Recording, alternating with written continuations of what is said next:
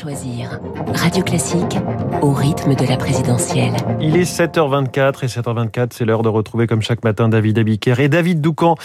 Bonjour David Doucan, je commence avec vous. Bonjour. Rédacteur en chef du service politique du Parisien. C'est l'une des questions qui euh, taraude Éric Zemmour et Marine Le Pen. Que va faire Marion Maréchal, l'ex-députée du FN, n'a pas encore pris sa décision, mais elle s'est confiée à votre journal, David, et on devine ses intentions. Oui, Marion Maréchal réfléchit. Soit elle soutiendra Éric Zemmour, soit elle ne soutiendra personne. Donc, premier acquis, première information, elle ne prendra pas position pour sa tante. Logique sur un plan idéologique, puisqu'elle est très proche du projet identitaire et ultra-conservateur que propose Éric Zemmour, et très éloignée de la stratégie de déradicalisation de Marine Le Pen. Mais il y a une hésitation sur un plan personnel. Elle a confié à Alexandre Sulzer, qui couvre l'extrême droite au service politique du Parisien et qui a obtenu ses confidences exclusives, elle a confié qu'elle n'a, je cite, pas envie de recréer des fractures familiales, tout en se projetant quand même dans une éventuelle aventure Zemmour. Si je soutiens Eric, dit-elle, oui, euh, elle l'appelle Eric,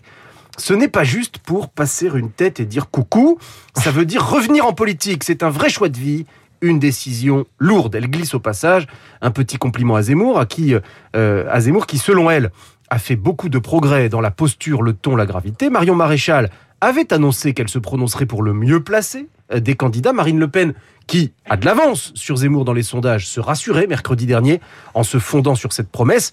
La suite des confidences de sa nièce aux Parisiens va faire euh, office de douche froide. Mmh. Je vous la livre. J'avais dit que j'étais pour l'union derrière le mieux placé, mais on voit bien qu'on ne prend pas le chemin de l'union. Je ne sais pas qui est le mieux placé. La campagne est encore longue. Éric Zemmour a une marge de progression plus grande chez les classes populaires et les abstentionnistes que Marine Le Pen auprès des classes supérieures. Fin de citation. La fracture familiale n'est pas loin. Alors quand est-ce qu'elle donnera euh, pour de bon sa décision? D'ici un mois. Et bien sûr, cela pèsera. D'abord, elle prétend que si elle devait rejoindre Zemmour, elle entraînerait une série d'élus RN euh, dans son sillage. Ensuite, pour l'instant, certes, Éric Zemmour a rallié euh, Jérôme Rivière et Damien Rivieux, et Damien Rieu, pardon, un, élu et un attaché parlementaire européen, des prises politiques, mais totalement inconnus euh, du grand public. Mmh. Marion Maréchal, ce serait différent. Son ralliement viendrait au fond valider la thèse de Zemmour, selon laquelle Marine Le Pen ne pourra jamais gagner. Une telle prise serait-elle pour autant suffisante pour lui assurer à lui euh, une chance de victoire Bien sûr que non. Euh, toujours auprès du Parisien, Marion Maréchal le dit d'ailleurs elle-même. Même si je viens chez Zemmour, euh, ce ne sera pas plié. Dire qu'on passerait de l'ombre à la lumière, c'est, je cite Marion Maréchal, survendre le truc. L'info politique de David Doucan et les confidences donc de Marion Maréchal Le Pen à lire ce matin dans le Parisien. David Abiker, les titres de la presse et à la une ce matin, l'Ukraine. L'Ukraine et la stratégie sur le fil d'Emmanuel Macron, c'est la une de l'opinion. Le président français qui tente une médiation avec Poutine, c'est la une du Figaro. Sur Poutine, l'influence de Macron est minimale, estime l'Express. Pour le monde, Macron poursuit sa politique de la main tendue. À la une du monde, les EHPAD et le scandale du manque de contrôle dans les scandale provoqué par la parution du livre de Victor Castanet. Le Parisien aujourd'hui en France nous apprend ce matin qu'un intermédiaire aurait proposé 15 millions d'euros aux journalistes pour renoncer à son enquête.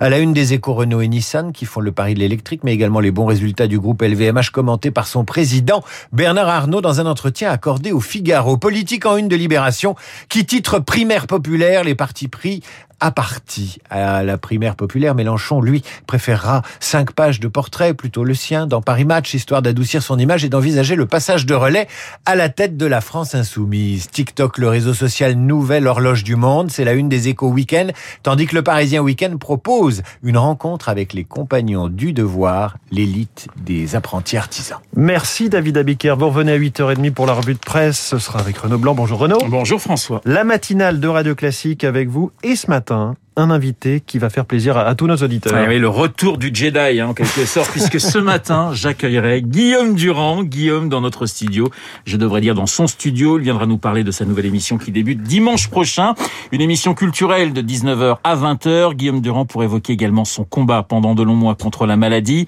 une maladie qu'il a vaincue. C'est un grand bonheur de le retrouver à nouveau sur l'antenne. Ne manquez pas ce rendez-vous. Guillaume Durand en chair et en os à 8h15, une demi-heure plus tard, un duo de chaque pour commenter Cécile Cornudet des Échos et Bruno Jeudi de Paris Match. Cécile et Bruno pour évoquer les derniers sondages, mais aussi la candidature d'Emmanuel Macron qui se fait toujours attendre ou encore la primaire populaire, sans oublier le choix de Marion Maréchal. On en parlait à l'instant avec, avec David Doucan, Esprit Libre. Cécile Cornudet, Bruno Jeudi à 8h40.